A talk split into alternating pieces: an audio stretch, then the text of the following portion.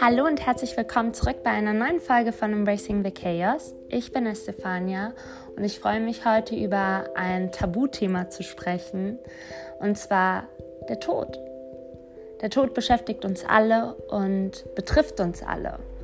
Und die Frage, welche Auswirkungen das auf uns hat und warum wir es so totschweigen, werden wir in der heutigen Podcast-Folge besprechen. Aus diesem Grund schön, dass du dabei bist.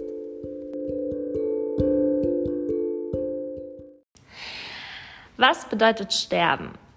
Herzlich willkommen zurück bei einer neuen Folge von Embracing the Chaos. Ich freue mich, dass du wieder eingeschaltet hast, um dieses Thema zu besprechen. Was bedeutet Sterben? Sterben ist mehr als das Verlöschen des Pulsschlags. Mediziner unterscheiden dabei drei Phasen des Todes. Den klinischen Tod, den Hirntod und den biologischen Tod. Zwar sind wir uns dessen bewusst, dass man irgendwann mal sterben muss, Jedoch ist der Tod hier in unserer Gesellschaft, vor allem in der westlichen Kultur, einer der Tabuthemen. Er wird hierzulande als Endpunkt empfunden. Und das ist etwas, was mich als kleines Kind schon beschäftigt hat. Der Tod. Als ich klein war, haben meine Eltern mir sozusagen verschwiegen, dass wir irgendwann mal alle sterben müssen. Und es zieht sich eigentlich noch bis heute, dass ich oftmals gar nicht daran denken möchte. Und als ich erst kürzlich im März jemanden verloren habe, dass wieder alles hochkam und die Angst präsenter war als nie. Und das hat mich dazu inspiriert, dieses Thema heute hier zu besprechen. Und da, da habe ich auch letztens, das war vor einem Monat, habe ich einen Podcast dazu gehört, da hieß es, was würdest du tun, wenn du nur noch einen Tag zu leben hättest? Diese Instrumentalisierung des Todes ist präsenter denn je. Er wird auch schon so als etwas Finites wahrgenommen. Das heißt, was würdest du tun, wenn du nur noch einen Tag zu leben hättest? Das impliziert eigentlich, dass das der Endpunkt ist. Doch nicht überall hat man eine, hat man solch eine Wahrnehmung des Todes. In anderen Kulturen, wie beispielsweise in Mexiko, der sogenannte Allerheiligen oder den Toten Sonntag, sind in Mexiko beispielsweise Feiertage, an denen die Toten gefeiert werden und an denen die Erinnerung der Verstorbenen als etwas Positives wahrgenommen wird. Auch in Indien wird der Tod eher zelebriert. Ein Großteil der indischen Bevölkerung gehört zu dem Hinduismus, in welchem die Wiedergeburt eine essentielle Rolle spielt. Doch glauben wir wirklich daran, dass es ein, ein Leben nach dem Tod gibt?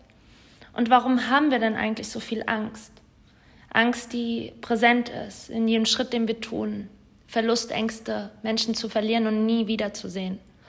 Und das ist auch eine Angst, die ich mir selbst irgendwie stellen musste, geliebte Menschen nie wiederzusehen. Und wie auch schon davor erwähnt, diese Instrumentalisierung, indem wir sagen, existiert der Tod und er existiert, aber sind wir dann wirklich weg, weg? sind wir dann nicht mehr.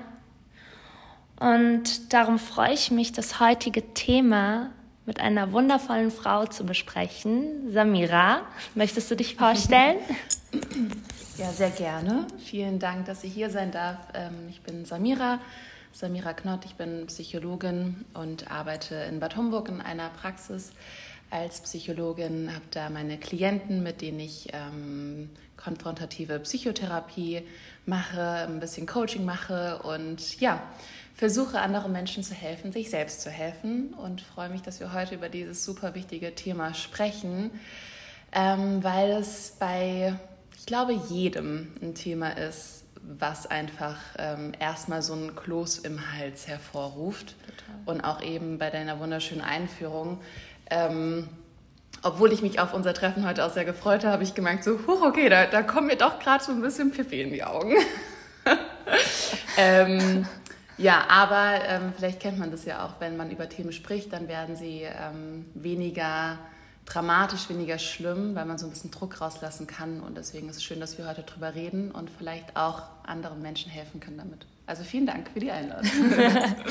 Samira, ich freue mich, dass du heute hier bist. Ähm, Samira hat auch einen Podcast. Das ähm, werde ich euch in der Beschreibung ähm, nochmal aufschreiben, wenn ihr mehr zu dieser intelligenten, wunderschönen Frau ähm, wissen möchtet. Und ja, ich meine, die Angst nicht mehr zu sein. Und das ist präsenter denn je. Mhm. Ich meine, seit Februar, seit März, mit dem Beginn der Pandemie, mhm. aufgrund des Covid-19, ist der Tod präsenter denn je. Ähm, ich habe mich mal mit einem Kollegen darüber unterhalten, der gesagt hat, zum Beispiel in Spanien oder äh, spezifisch in Madrid wirst du kaum Familien haben, die nicht jetzt in dieser Zeit Menschen verloren haben. Mhm. Und diese Sterblichkeit stärker wahrzunehmen, birgt ja auch diese Angst, diese eigene Sterblichkeit zu erleben, früher oder später. Was mir dabei so interessant erschien, war oder ist zu verstehen, wie die Angst bzw. die eigene Sterblichkeit psychologisch sich reflektieren lässt. Mhm. Was würdest du dazu sagen, dass aus deiner, ja, aus diesem, sage ich mal, geschulten Auge? Ja, ja. Ähm, ja, also tatsächlich ist die Angst vom Tod, was auch nochmal zu unterscheiden ist ähm, von der Todesangst. Ja, also Todesangst haben wir, wenn wir in einer schlimmen Situation gerade sind mhm. und äh, tatsächlich konfrontiert sind mit dem Tod. Und die Angst vor dem Tod, ein bisschen genereller, ähm, ist in der psychotherapeutischen Forschung und Literatur oder in der psychiatrischen Literatur gar nicht so der Gegenstand. Also es wird gar nicht so viel darüber gesprochen, obwohl ähm, es ja etwas ist, was uns alle mal erwarten wird. Und da ist auch so der, der Knackpunkt. Wir wissen alle, das kommt und das ist gewiss, aber nichts ist so ungewiss wie der Tod an sich. Also wie wird er sein, beziehungsweise was kommt danach.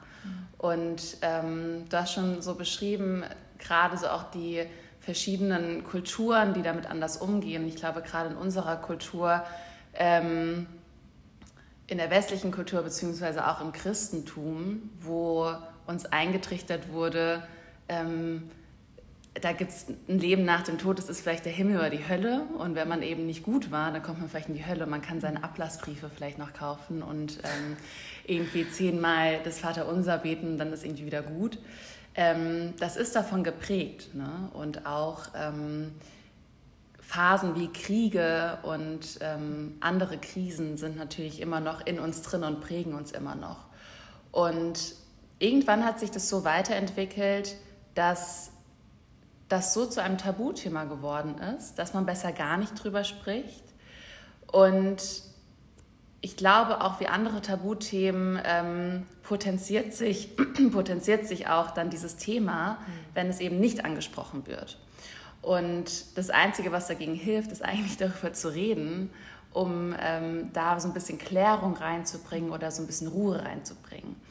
Und ganz, ganz viele Klienten bei mir in der Praxis haben auch Angst vor dem Tod. Und es kommt dann irgendwann, kommt das mal ähm, raus oder kommt es so zu, zu Tage, die wenigsten kommen zu mir und sagen, ich habe Angst vor dem Tod, was kann ich machen, sondern die haben ganz, ganz viele unterschiedliche ähm, Probleme, Symptome, ähm, andere Ängste, Verlustängste vielleicht auch.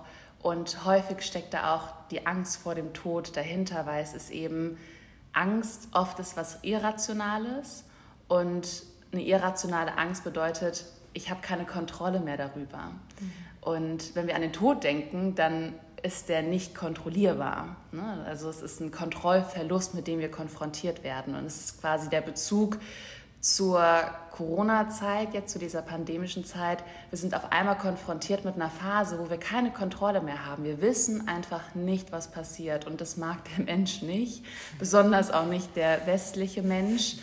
Ähm, und ich glaube, der Deutsche erst recht nicht, weil der Deutsche oder auch vielleicht wir hier im Westen, wir haben gerne Kontrolle, wir wollen planen, wir wollen wissen, was passiert, wir schließen irgendwelche Versicherungen ab, ja, weil wir Angst haben, es könnte was passieren, ja. Und da ist natürlich jetzt gerade so, so ein imaginärer Mittelfinger, der uns gezeigt wird und sagt, nee, ist halt nicht, ja. Und man ja, also man kann das immer auch mit einer Leichtigkeit nehmen, weil es ist einfach da, es ist eine furchtbare Zeit, es ist ganz, ganz viel Leid, Verlust und Trauer. Aber es bringt einem auch so vor Augen, ähm, wo ist vielleicht mein Sinn hier? Ähm, und wenn man so sagt, in jeder Krise steckt eine Chance, ähm, ich finde es immer ganz, ganz schön, sich das Wort Krise zu betrachten, was es eigentlich bedeutet. Und Krise bedeutet Entscheidung. Und eine Entscheidung für sich zu treffen, ähm, wie möchte ich mit dieser momentanen Situation umgehen? Wie möchte ich mit meiner Angst umgehen? Wie möchte ich mit dem Thema Tod umgehen? Beziehungsweise vielleicht gar nicht der Tod an sich, aber die Vergänglichkeit, beziehungsweise der Rest meines Lebens. Ja? Wie, möchte wie möchte ich leben? Was mache ich hier? Wo sehe ich vielleicht einen Sinn? Ähm, das sind Fragen, die auch nicht so angenehm sind, ne? weil dann kommt man halt vor allem auch schnell zu vielleicht Themen, Entscheidungen, die vor einem liegen, die ähm, nicht so easy sind ist es der Job, der mich erfüllt? Ist es der mhm. Partner, der mich erfüllt, mit dem ich meine Zukunft sehe? Ist es der Ort oder das Haus, in dem ich leben möchte? Ähm, oder sehe ich eigentlich was ganz anderes vor mir und ich unterdrücke es die ganze Zeit? Ne? Und das ist halt so das Problem, dass wir Ängste, ähm, Verlustängste, Zukunftsängste, Todesängste dann irgendwann ähm, unterdrücken, verdrängen, die Abwehrmechanismen irgendwie haben, das wegzuschieben aber es wird kommen. Ja, es wird immer kommen. Und äh, eine Angst zu unterdrücken ist eigentlich kein guter Rat, weil die sucht sich immer ihren Weg auf verschiedenen Wegen. Ich musste gerade mehrmals lachen. Kontrollverlust. Ja. Also ich, äh, mein Sternzeichen ist Jungfrau. Oh, meins auch. Ja, da kennen wir das ja. Äh, Kontrollverlust. Ähm, ich bin gerade, ich habe so viele Fragen gerade im Kopf und so viele Anmerkungen und dieser Kontrollverlust. Ich meine, ich musste gerade daran denken, als du gesagt hast, diese Vergänglichkeit und sich dann bewusst zu werden, wenn man über den Tod spricht oder wenn man über den Tod redet, sind es dann so Entscheidungen, die man dann auch mit sich treffen muss. Also will ich dann weiterhin in dem Haus leben, will ich in dem Job bleiben? Und ich meine, ich glaube, unsere Generation oder jetzt das, das 21. Jahrhundert ist ja geprägt von ähm, Versuchen, sich so lange am Leben zu halten, wie es nur geht. Also, ja. Oder sich auch so frisch zu halten, mhm. wie so ein frisches Gemüse, wie es mhm. geht, sei es durch Schönheitsoperationen, was ich überhaupt nicht negativ finde. Also ich, ähm, ich möchte es klarstellen, ich bin nicht gegen äh, Schönheitsoperationen ja, oder ähnliches. Jedem das seine. Also, genau, jedem ja. das seine. Aber das ist ja auch eine Art von Lebenserhaltungsmaßnahmen. Ähm, der, der Ernährungsblick, ähm, der sich in den letzten Jahren so gewandelt hat, um uns selbst lange am Leben zu halten, gesund und lange am Leben zu halten. Ähm, das sind ja alles Maßnahmen, die eigentlich, so wie du das ja auch gerade so schön beschrieben hast, dazu, also eigentlich noch für eins zielen, den Tod zu entgehen. Mhm.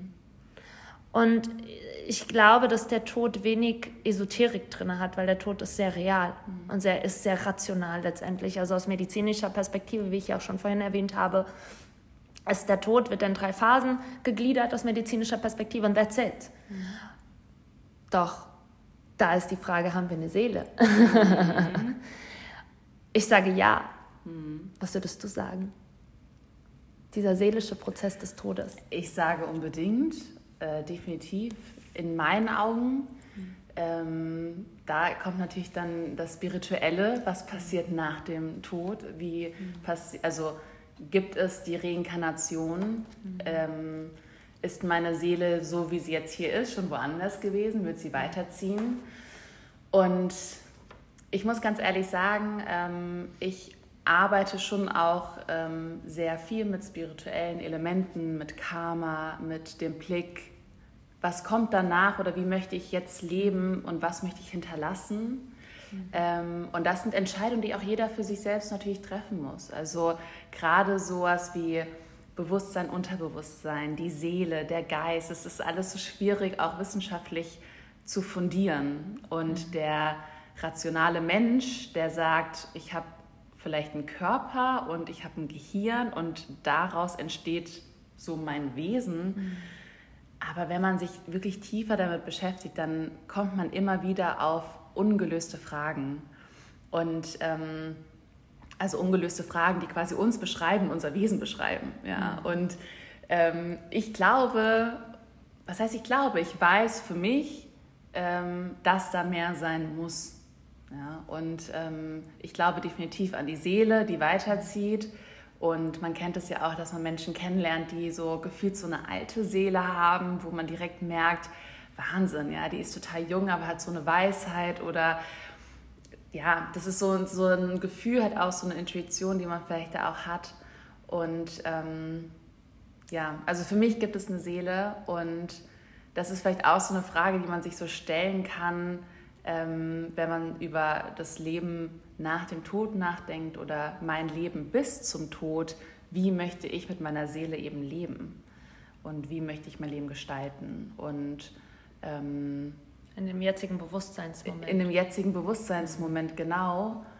Ähm, ich habe zum Beispiel für mich selbst den Anspruch, ähm, ich möchte irgendwann gehen, ohne ungelöste Konflikte zu hinterlassen, ohne mit Menschen mich auszusöhnen zum Beispiel. Oder ähm, ich meine, klar, wir haben ja alle irgendwann mal Konflikte gehabt, ja, aber ich möchte nicht durch die Stadt gehen und jemanden vielleicht treffen und mir denken so, oh nee, das ist jetzt ein blödes Gefühl. Ich versuche immer irgendwie so das mhm. ähm, zu bereinigen, dass ich das loslassen kann. Weil wenn man so einen Konflikt in sich trägt, dann kann man es so schwierig loslassen und trägt es einfach mit sich, ja. Ähm, aber ja, genau, bevor ich jetzt abschweife. ich, ich habe dir gerade gebannt zugehört. Und ich meine, das ist ja, also es, das war ja auch so ein Gedanke von mir, was überwiegt eigentlich mhm. beim Thema Tod? Überwiegt die Rationalität oder die Emotionalität? Mhm. Und das ist etwas, was ich mich gefragt habe, mit mein, also ich habe ein großes Problem mit dem Tod. Und das mhm. gebe ich jetzt hier offiziell zu. Ich mhm. habe Angst. Ich habe mhm. große Angst. Mhm. Und ich weiß noch, wie meine Mutter mir, als mein Großvater vor einigen Jahren verstorben ist, irgendwie haben wir darüber gesprochen und dann meinte sie zu mir auch, dein Großvater hatte immer Angst vom Tod. Und dann sagte ich so, ja, Mama, ich auch. Und dann sagte meine Mutter nur zu mir, nö, ich habe keine Angst vom Tod. Ich finde es zwar traurig, aber... und dann dachte ich so, Mama, ich will das auch. Mhm. Und bei ihr überwiegt da, da habe ich letztens über diese Situation oder über dieses Gespräch nachgedacht, wo ich gedacht habe, naja, also anscheinend überwiegt bei meiner Mutter hm. die Rationalität, während bei mir die Emotionalität überwiegt.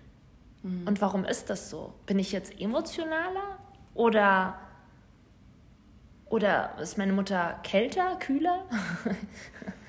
naja, kann sein, dass sie in anderen ähm, zu anderen Themen emotionaler ist. Aber ich glaube, also ich sehe mich gerade in dir total mhm. wieder und meine Mutter auch in deiner Mutter wieder. Also das ist ganz lustig. Und ähm, ich glaube, Rationalität hilft, um emotionale Zustände so ein bisschen wettzumachen. Mhm. Aber ich glaube, das ist auch vielleicht eine Form der Verdrängung, aber vielleicht auch nicht. Ne? Also jetzt gar nicht jetzt auch in Bezug auf deine Mutter. Vielleicht ist es wirklich für sie einfach, das gehört so dazu, wie dann auch ein neues Leben zu empfangen. Ja, das ist selbstverständlich. Und vielleicht hat sie da auch so ein Urvertrauen, ja, dass das einfach so ist und dass es danach dann auch irgendwie gut wird. Und eben die anderen Kulturen, ja, ob es jetzt Mexiko ist oder Indien oder irgendwelche anderen Philosophien um uns herum, bei denen wird das ja auch so zelebriert, die haben das ja auch. Ne? Also das ist, glaube ich, bei denen trotzdem was Emotionales, obwohl sie rational darüber sagen, ja, aber hey, lass uns das doch feiern. Hm. Ja, weil vielleicht beginnt für die Seele ein neues Leben irgendwo anders. Ja? Und die reden ja auch noch mit den Geistern quasi ihrer ähm, Verstorbenen, die sind ja immer noch dabei. Und ähm, ich hatte früher auch ein enormes Thema mit dem Tod. Also und es ist noch gar nicht so lange her, muss ich dazu sagen. ähm, ich bin früher als Kind, ich hatte Angst einzuschlafen, weil ich Angst hatte aufzuwachen. Und das ging, boah, ich kann schon fast sagen, Jahrzehnte so. Ich bin nie eingeschlafen, ohne dass meine Eltern nochmal bei mir im Zimmer waren und alle anderen waren dann im Bett und irgendwann bin ich auch eingeschlafen. Und ähm, ich habe das auch irgendwann, natürlich musste ich in die Selbsterfahrung, ja, ähm, auch also aufgrund meines Berufs so und habe mich damit auseinandergesetzt und habe irgendwann für mich verstanden, warum das bei mir so ist. Und ähm, ja, ich kann jetzt ein bisschen aus dem Nähkästchen plaudern. Ähm, mein Papa zum Beispiel, der, also mein leiblicher Papa, der ist ähm, sehr früh von uns gegangen. Ähm, da war ich drei. Ähm, da haben sich meine Eltern scheiden lassen. Und für mich war das damals als Dreijährige ein absoluter Verlust. Also Papa war weg und hat mich zurückgelassen. Mhm. So, und da ist bei mir so eine Verlustangst entstanden. Und mein Vater ist, also mein leiblicher Vater ist auch früh gestorben, da war ich 19. Und ähm, da ging das nochmal dann so richtig los, weil es einfach nochmal so getriggert wurde. Und ähm, allein zu verstehen, warum ist diese Angst so da, weil ich hatte so einen Verlust und habe nicht verstanden, der ist irgendwie weg. Ich habe den ab und zu schon noch gesehen, ne? aber trotzdem, der ist nicht mehr in meinem Leben so, wie er vorher halt war. Das habe ich als Kind einfach nicht verstanden und es hat sich dann ähm, bei mir manifestiert in einer Angst vor, was ist danach oder was ist, wenn ich weg bin oder wenn meine Familie weg ist. Das sind ja auch so, das nimmt ja eine Dimension an, ist ja unvorstellbar. Und was mir geholfen hat, ist einfach, mich damit auseinanderzusetzen. Also einfach nicht, ne? das war jetzt nicht so einfach. ähm, aber es ermöglicht mir heute darüber zu sprechen, ohne direkt in Tränen auszubrechen. Weil vorher war das, ich habe nur irgendwie kurz so einen Moment gehabt, wo ich an, an das Thema Tod gedacht habe und ich bin kurz emotional eskaliert. Und ähm, kenne ich. Kann ich, ja. Und heute kann ich trotzdem emotional sein, aber eine gewisse Rationalität mitbringen, weil ich aber auch äh, mittlerweile das Vertrauen habe in, da ist was danach. Und einen Glauben habe, den ich früher nicht hatte.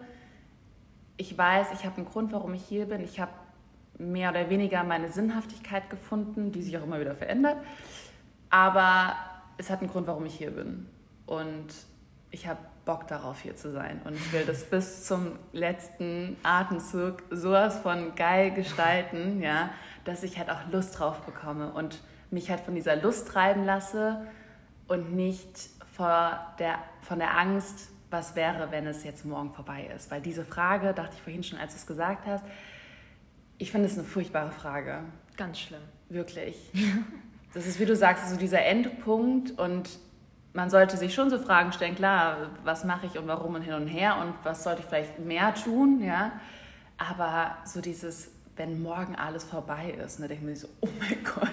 Ja, und es wird Angst, es ist auch eine Instrumentalisierung, ja. um eine Gesellschaft zu schnüren, die angsterfüllt ist. Mhm. Und ich meine, das ist, also du hast ja gerade so ein bisschen so eingeführt eigentlich auch in meine nächste Frage, die ich, die ich so in meinem Kopf hatte, so wie können wir das Unerklärliche erklärlich machen? Mhm. Und das ist ja das, was du auch schon gesagt hast, wo du sagst, naja, letztendlich ist es mit dir selbst daran, also daran zu arbeiten und wie mache ich es? Indem ich darüber spreche, mhm. indem ich auch es formulieren kann und sagen kann, ich habe Angst und das ist da und es ist präsent und vielleicht die Angst ein Stück weit zu umarmen, so mhm. wie ich das, so wie ich, wie ich das jetzt irgendwie zusammenfassen möchte, was du auch gerade so schön erklärt hast.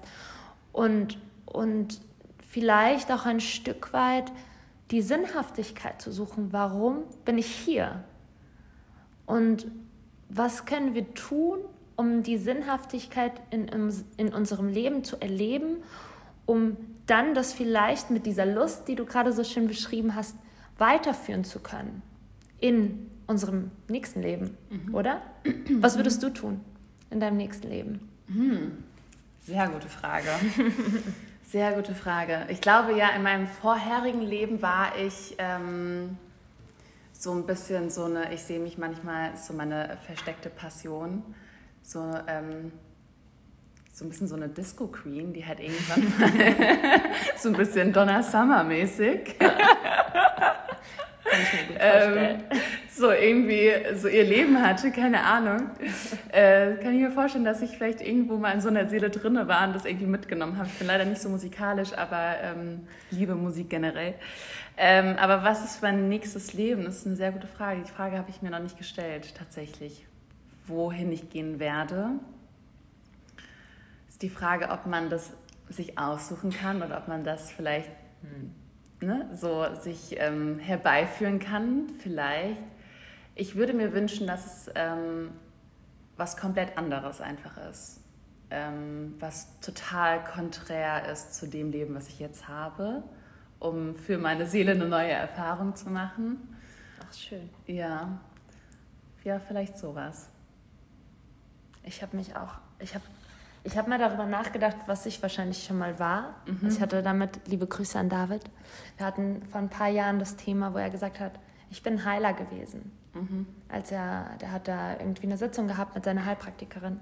Und witzigerweise heute ähm, macht er so Healing-Massagen mhm. und ähm, ja, also wie, wie, wie er sich dann wiederfindet, so wiederverkörpert. Und, ähm, und da habe ich auch letztens darüber nachgedacht, was, was, was ist danach? Mhm. So, gerade mit, verbunden mit dem Tod ähm, meiner Oma. Ähm, habe ich mir sie selbst vorgestellt, wie sie wahrscheinlich immer noch äh, tanzt, weil sie liebt auch tanzen, mhm. hat ganz viel getanzt.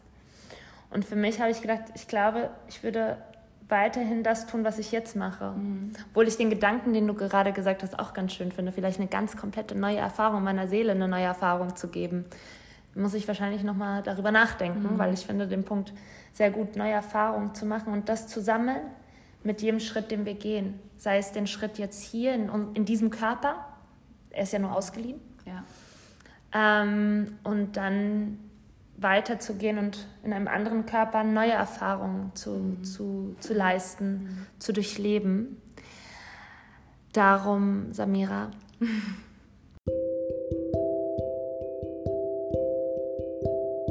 Wir werden schauen, was wir so im nächsten Leben noch machen werden, was wir yeah. Tolles schaffen werden.